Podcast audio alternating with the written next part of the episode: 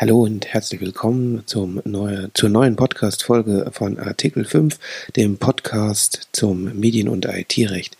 Mein Name ist André Stemmler, ich bin Rechtsanwalt und Fachanwalt für Urheber- und Medienrecht und in der heutigen Podcast-Folge soll es um das Thema allgemeine Geschäftsbedingungen oder kurz AGB gehen.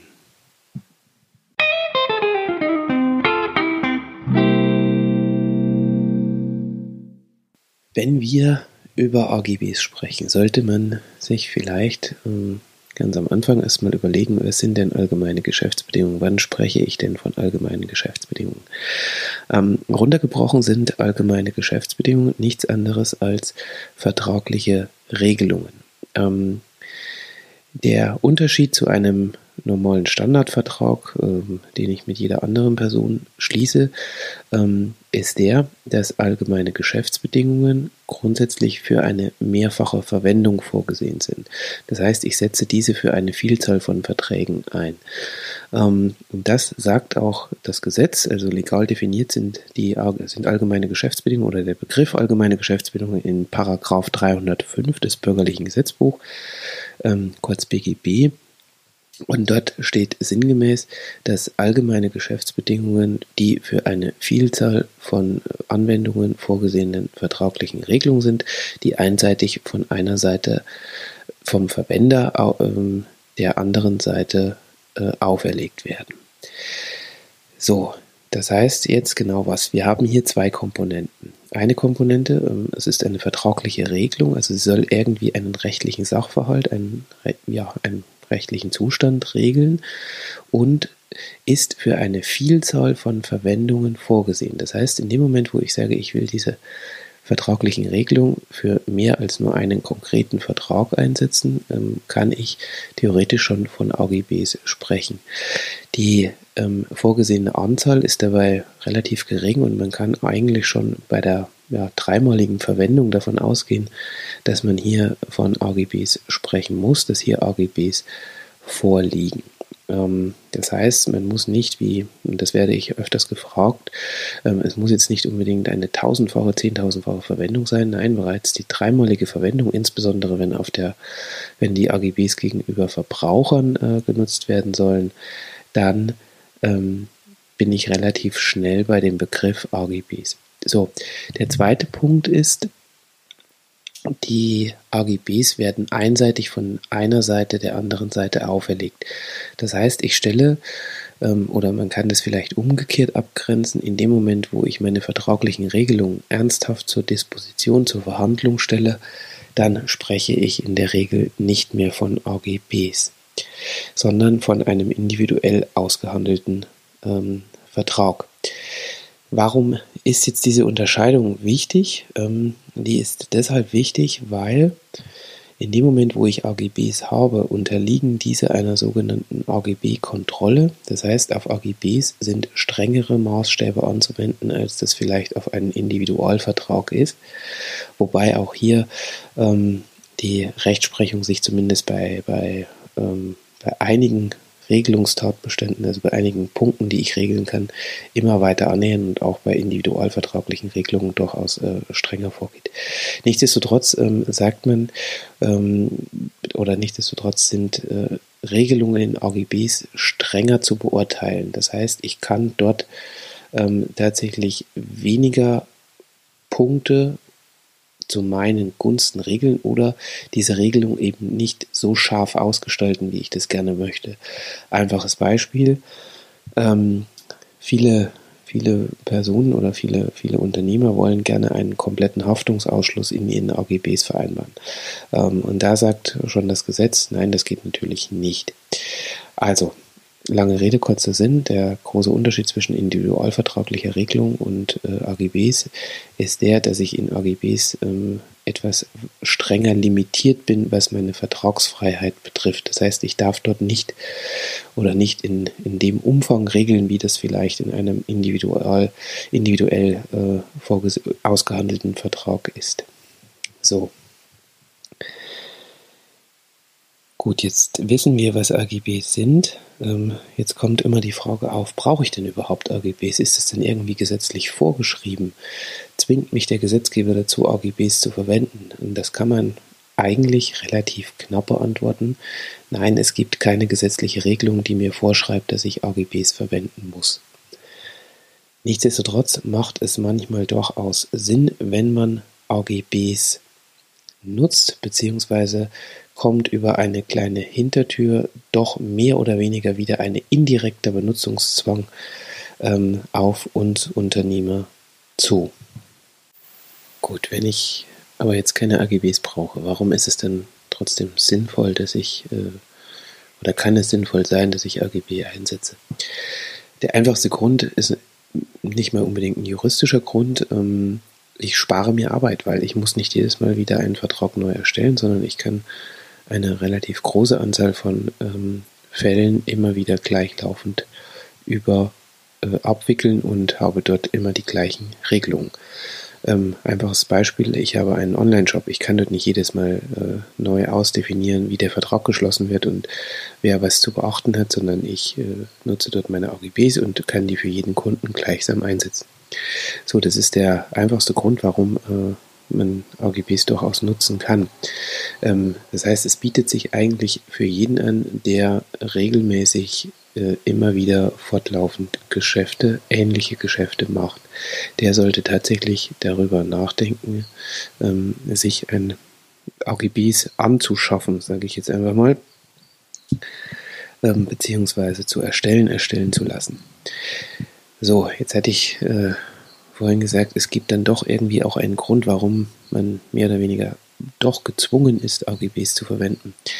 Ähm, und dieser Grund kommt im Prinzip aus den Verbraucherschutzvorschriften. Ähm, die Verbraucherschutzvorschriften aus dem BGB und aus dem EGBGB ähm, sehen eine ganze Reihe von Informationspflichten vor, die ich einem Verbraucher ähm, äh, Informationen, ähm, Informationen, die ich einem Verbraucher geben muss, bevor ich mit ihm einen Vertrag schließe.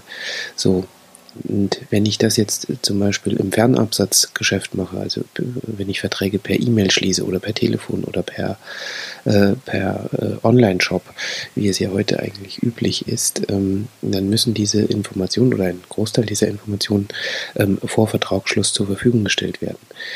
Ähm, und das mache ich dann letztlich wieder über AGBs. Das heißt, ich binde diese ähm, diese Informationen, die eigentlich nicht zwingend vertragliche Regelungen sein müssen, ähm, quasi in meine Vertragstexte ein und stelle sie dann dem Verbraucher vor Vertragsschluss beim Online-Shop zum Beispiel vor dem Checkout zur Verfügung. Das heißt, irgendwie habe ich dann doch eine, naja, Nutzungspflicht durch die Hintertür, kann man ähm, sagen. Aber tatsächlich vorgeschrieben ist es nicht. Allerdings macht es durchaus Sinn und erleichtert uns das Leben ungemein. So, was sollte man jetzt äh, in solchen AGBs äh, regeln? Ähm, in jedem Fall sollte man die, ähm, die einzelnen ähm, Informationspflichten, die ich einem Verbraucher mitgeben muss, äh, in meine AGBs aufnehmen, ähm, soweit es sich ähm, anbietet. Die Informationspflichten, die finde ich zum Teil im BGB in den Paragraphen 312 fortfolgende und zum Teil im sogenannten EGBGB, also dem Einführungsgesetzbuch zum bürgerlichen Gesetz äh, und dort insbesondere in Artikel 246 und 246a. Das ist eine ganze Reihe oder eine ganze Auflistung von Informationspflichten, die ich dem Verbraucher rechtzeitig zur Verfügung stellen muss. Die können wir jetzt hier gar nicht alle ähm, durchgehen, sonst ähm, ja, würde ich jetzt einfach mal sagen, sinkt äh, unglaublich die, unheimlich die Aufmerksamkeit. Ähm, die Informationspflichten, was sehen die zum Beispiel vor? Dass, ähm, ich muss zum Beispiel im, im äh, Fernabsatz beziehungsweise im elektronischen Re äh, Geschäftsrechtsverkehr ähm, muss ich regeln, wie ein Vertrag geschlossen wird. Also ich muss die einzelnen äh, Schritte darstellen, wann ein wirksamer Vertrag mit dem Verbraucher geschlossen wird. Ähm, einfaches Beispiel, Online-Shop, ähm, da gibt es ja in, in der großen Masse eigentlich zwei Möglichkeiten. Möglichkeit eins ist, ich stelle die Waren in meinen Online-Shop zur Verfügung und wenn der Verbraucher auf äh, oder der Kunde auf Kaufen klickt oder auf zahlungspflichtig bestellen oder wie auch immer, dann ist der Vertrag geschlossen. Oder Möglichkeit zwei, die wesentlich attraktiver ist für den Unternehmer, ich stelle meine Waren ein und wenn der Kunde auf Bestellen, auf zahlungspflichtig bestellen, auf Kaufen klickt, dann gibt der Kunde erst in dem Moment ein Angebot ab auf Abschluss eines Kaufvertrages und ich muss das gesondert bestätigen und kann vorher noch einmal prüfen, hm, habe ich vielleicht die Ware nicht oder könnte ich aus irgendeinem anderen Grund den Vertragsschluss hier abschließen. So, das heißt hier ähm, für den Verbraucher sieht es im Prinzip äh, oder für den Kunden sieht es im Prinzip immer gleich aus. Tatsächlich ähm, wird bei dem einen Sachverhalt allerdings schon mit äh, dem Klick auf Kaufen der Vertrag geschlossen, bei dem anderen Sachverhalt gibt in dem Moment der Verbraucher erst ein verbindliches Angebot ab. Ähm, solche Sachen muss ich einfach erklären, damit äh, der Kunde bzw. der Verbraucher geschützt ist. Oder ich muss dem Verbraucher erklären, ob der Vertragstext gespeichert wird, welche ähm, Vertrags Vertragssprache ähm, vorliegt. Also zum Beispiel Vertrag nur in Deutsch oder auch in Englisch oder welche, welche Übersetzung dann die maßgebliche sein soll, wenn Abweichungen bestehen.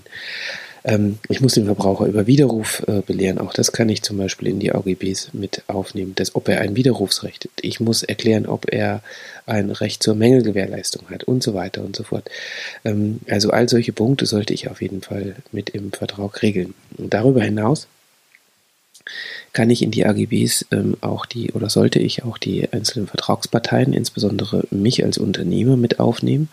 Also sprich, der Vertrag kommt zwischen Ihnen als unseren Kunden und uns als André Stemmler Rechtsanwalt zustande. Ähm, das macht dahingehend Sinn, dass ähm, ich dort gleichzeitig auch wieder eine Informationspflicht erfüllen kann, und zwar wer der Vertragspartner ist.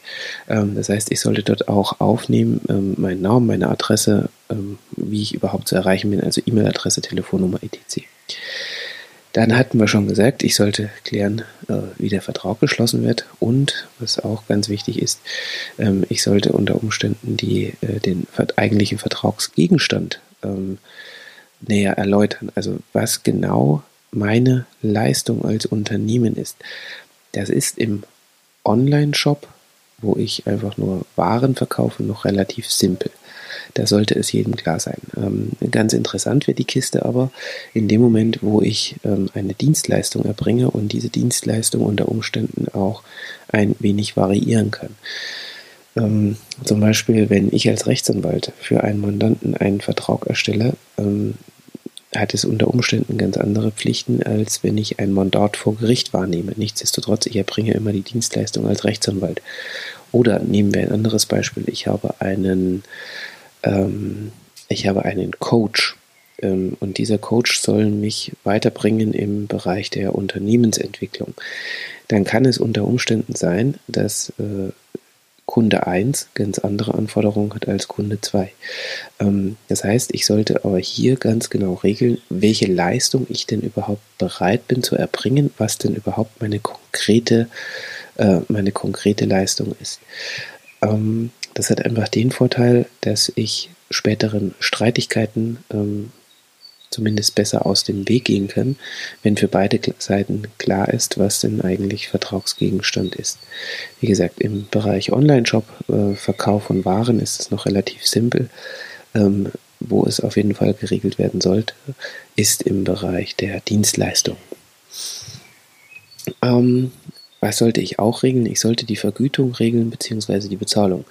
Ich werde natürlich jetzt nicht in meine AGBs reinschreiben können, ähm, den eigentlichen Preis, weil der wird, äh, gerade wenn ich die AGBs für, für unterschiedliche Waren verwende, äh, Stichwort Online-Shop, immer unterschiedlich sein. Aber ich kann dort regeln, welche Zahlungsmethoden Methoden ich anbiete, ähm, was dort im Eigentlichen passiert oder wenn die AGBs vielleicht jetzt nicht unbedingt im, im, im Web eingesetzt werden, ähm, sondern ähm, ich, im, im, analogen Rechtsverkehr, ähm, dann kann ich auch äh, regeln, wann die Zahlung fällig ist, wann die Rechnung erstellt wird und so weiter und so fort. Auch das sollte ich tun, damit es keine Streitigkeiten gibt. Ähm, weiterer Punkt ist die äh, Haftungsbegrenzung. Das ist immer so ein Lieblingsthema, weil ähm, hier meistens die, äh, die die Wünsche und die Rechtswirklichkeit durchaus auseinandergehen. Ähm, der Wunsch ist meistens, dass man eine komplette Haftungsbegrenzung oder einen kompletten Haftungsausschluss in die AGBs mit aufnimmt. Ähm, und die Rechtswirklichkeit sieht so aus, dass die Haftungsbegrenzung im Bereich der AGB ein sehr, sehr restriktives oder sehr, sehr streng geregelt ist. Ich kann die Haftung nur in ganz ähm, engen Rahmen überhaupt begrenzen oder vielleicht sogar ausschließen. Ähm, ich kann zum Beispiel, wenn ich eine Haftung komplett ausschließen würde, ähm, würde das auch bedeuten, zumindest nach dem Wortlaut, also wenn wir jetzt einfach die Vertragsklausel nehmen, die Haftung ist ausgeschlossen. Dann schließt es auch die Haftung für Vorsatz aus. Das heißt, ich hafte, selbst wenn ich vorsätzlich einen Schaden bei meinem Kunden hervorrufe, soll ich dafür nicht haften. Und ähm, ich denke, das leuchtet jedem ein ähm, mit ein bisschen gesunden Menschenverstand, dass solche Regelungen natürlich zu einem äh, absoluten Ungleichgewicht führen. Und deswegen schiebt natürlich auch die, die Rechtsprechung beziehungsweise auch hier schon das Gesetz ähm, einen Riegel vor. Ähm, ich kann die Haftung auch nicht, also ich kann die Haftung für Vorsatz kann ich nicht äh, begrenzen und schon gar nicht ausschließen. Ich kann die Haftung auch nicht begrenzen oder ausschließen für grobe Fahrlässigkeit oder für eine Verletzung von Leib und Leben. Auch da gibt es äh, durchaus Grenzen. Was ich sehr wohl machen kann, ist, ich kann die Haftung für leichte Fahrlässigkeit ähm, begrenzen auf sogenannte Kardinalspflichten, also auf die, äh, auf die Pflichten, ähm, mit denen der Kunde regelmäßig äh, äh, ja, quasi rechnen durfte und die, die für die Erfüllung des Vertrages von absoluter Notwendigkeit sind.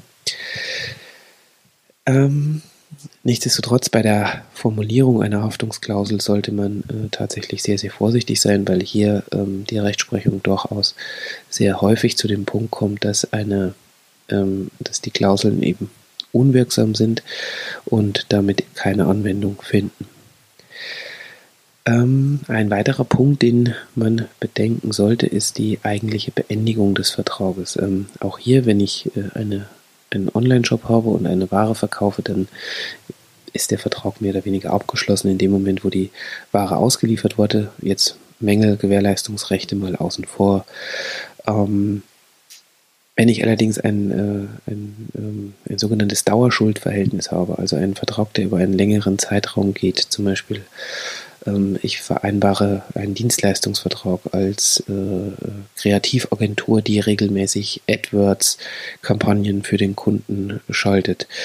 Ähm, dann sollte man schon klären, ob dieser Vertrag wieder gekündigt werden kann, wieder beendet werden kann, sei es durch außerordentliche Kündigung, ähm, sei es durch ordentliche Kündigung zum Beispiel ähm, mit einer Mindestvertragslaufzeit von einem Jahr äh, und dann regelmäßig zu kündigen, drei Monate vor Ablauf dieses Jahres, schriftliche Kündigung, Kündigung in Textform, all solche Sachen kann und sollte ich auch regeln, um späteren, äh, späterem Streit vorzubeugen. Ähm, die eigentliche Gewährleistung kann ich noch regeln. Die ist ein bisschen, die ist unabhängig von der Haftung zu betrachten. Ähm, Gewährleistung bedeutet, ich schulde quasi eine mangelfreie Leistung, während die Haftung, ähm, die Haftung für, für Schäden quasi äh, Konstellationen regelt, in denen, ähm, in denen tatsächlich ein Schaden entsteht. Ähm, Genau, also auch Mängelgewährleistung oder Gewährleistung an sich sollte ich regeln. Auch hier sollte, sollte man allerdings vorsichtig sein, weil die, äh, der Ausschluss der Gewährleistung ist in AGBs eigentlich kaum möglich, beziehungsweise nur sehr restriktiv äh, zu handhaben. Dann kann ich äh, kann und sollte ich ähm, ähm, vielleicht auch noch ähm, den Gerichtsstand regeln. Auch hier muss ich aufpassen, wenn ich einen Verbraucher auf der Gegenseite habe, dann geht es natürlich nicht. Wenn auf der Gegenseite äh, regelmäßig ein Unternehmen steht, ähm, beziehungsweise ein Kaufmann, dann kann ich auch Gerichtsstand regeln. Ich kann die Anwendung des deutschen Rechts regeln. Immer vorbehaltlich entsprechender Verbraucherschutzvorschriften. Also auch hier muss man aufpassen. Ich gehe jetzt hier über die einzelnen Punkte, die man regeln kann und regeln sollte. Ähm, natürlich nur grob hinweg. Das hat ähm, den Hintergrund, dass man durch eine einfache Erläuterung, was geregelt werden muss, wahrscheinlich kaum in die Lauge versetzt sein, äh, versetzt wird, als zumindest, ich sage jetzt mal, Rechtskundiger oder äh, Laie im juristischen Bereich, ähm, wird man nicht in der Lage sein, eine oder nur schwer in der Lage sein, eine, eine rechtssichere Klausel zu formulieren. Das heißt, ähm, wir besprechen diese Punkte jetzt hier tatsächlich in erster Linie dafür, dass, ähm, dass ihr einen Überblick bekommt, auf was ihr bei AGBs, wenn ihr die irgendwo einkauft, irgendwo zusammenstellen lasst, irgendwo äh, selbst zusammenstellt, durchaus achten solltet, welche Punkte da gegebenenfalls mit reingehören. So, ähm, neben diesen ganzen Punkten, die ähm, meines Erachtens durchaus wichtig sind, kann ich natürlich auch alles andere in AGBs regeln. Also ich kann im schlimmsten Fall sogar regeln, ähm, wie oft der Kunde am Tag anrufen muss oder welche Zuarbeit der Kunde äh, leisten muss, ähm, wie oft ich mit dem Kunden im Gespräch äh, sein möchte und so weiter und so fort. Also ich kann alles, wo ich meine, dass das zu regelmäßigen sagen wir, Situationen führen könnte, sollte ich gegebenenfalls in den AGBs verankern und dort regeln. Jo, ähm, so, jetzt haben wir AGBs, jetzt wissen wir, was wir alles regeln müssen und jetzt müssen wir uns nochmal anschauen, wo kriegen wir denn diese wunderschönen literarischen Ergüsse überhaupt her? Einfachste Version, ich schreibe sie mir selbst. Ganz ehrlich, schlechte Idee. Warum? Ähm, hatten wir vorhin schon gesagt. AGBs sind, äh, unterliegen einer mehr oder weniger strengen Klauselkontrolle. Ähm, das kann man sich mal anschauen im Paragraph 307, 308, 309, 310 BGB. Ähm, dort finden wir äh, eine ganze Reihe von Auflistungen, insbesondere 308, 309, was in AGBs alles verboten ist, was auf keinen Fall geht, äh, beziehungsweise was nur geht mit bestimmter Auslegung wobei man auch da wieder schauen muss, was ist denn jetzt die Auslegung und so weiter und so fort. Ähm, und wenn das alles nicht vorliegt, also diese, diese, diese Regelung in 308, 309, dann äh, haben wir noch eine Generalklausel und die sagt, wenn eine äh, Regelung in AGB für, den, äh, für das Gegenüber überraschend ist, also wenn er regelmäßig nicht damit rechnen musste, auch dann kann so etwas nichtig sein. Ähm, das führt dazu, dass äh, es durchaus eine ganze Reihe von Rechtsprechungen gibt zu einzelnen Klauseln, ähm, die nichtig sind. Und das macht es in der Praxis tatsächlich extrem schwierig, ähm, eine rechtssichere Klausel zu formulieren. Das macht es auch, und da muss man ganz ehrlich sein, ähm, für den Anwalt nicht unbedingt einfach. Das heißt, hier sollte man äh, schon mit einem durchaus ähm, erfahrenen Anwalt, der äh, AGBs schon des Öfteren erstellt hat, zusammenarbeiten. Das klärt dann auch gleich ähm, fast die letzte Frage, brauche ich dafür einen Anwalt? Ähm, nicht zwingend, allerdings in dem Moment, wo ich eine ähm, eine irgendwie individuelle Leistung erbringe, die ich nicht eins zu eins mit anderen Leistungen vergleichen kann, sollte ich mir tatsächlich Gedanken machen, ob ich mir individuelle AGBs für einen äh, ähm, erstelle, beziehungsweise die zumindest ähm, vorgefertigte Muster anpasse. Ansonsten kann man natürlich auch, ähm, und da muss man auch ehrlich sein, ähm, auf Muster zurückgreifen, wenn die für mein Geschäftsmodell angepasst sind. Das heißt, wenn ich einen Webshop betreibe und diesen Webshop auf eBay betreibe, da kann ich durchaus AGBs nutzen, ähm, die für eBay, für die Verwendung auf eBay konzipiert sind, weil ich werde dort in der Regel in fast allen Punkten keine Abweichungen äh, keine Abweichung im Bestellprozess und so weiter treffen können.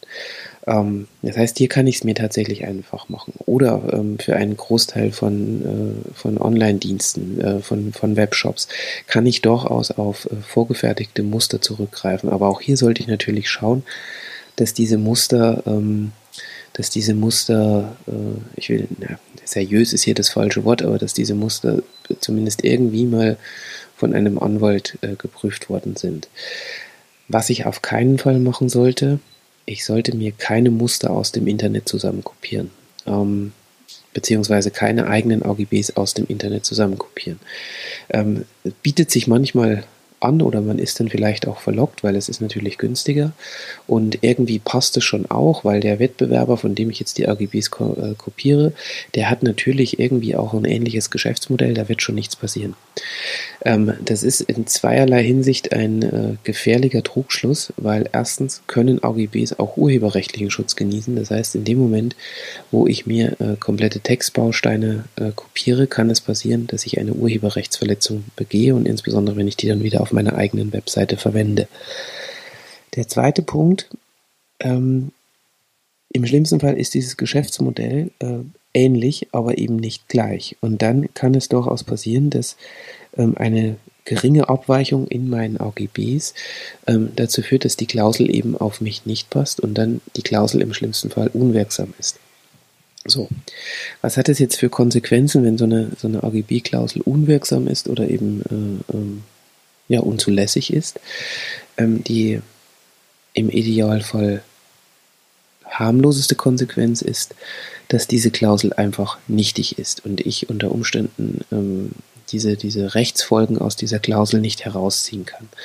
Das muss jetzt keine großen Auswirkungen haben. Zum Beispiel, wenn ich in meinen AGBs vereinbart habe, dass die Zahlung binnen fünf Tagen zu erbringen ist, dann wäre diese Klausel im Zweifel oder vielleicht unwirksam.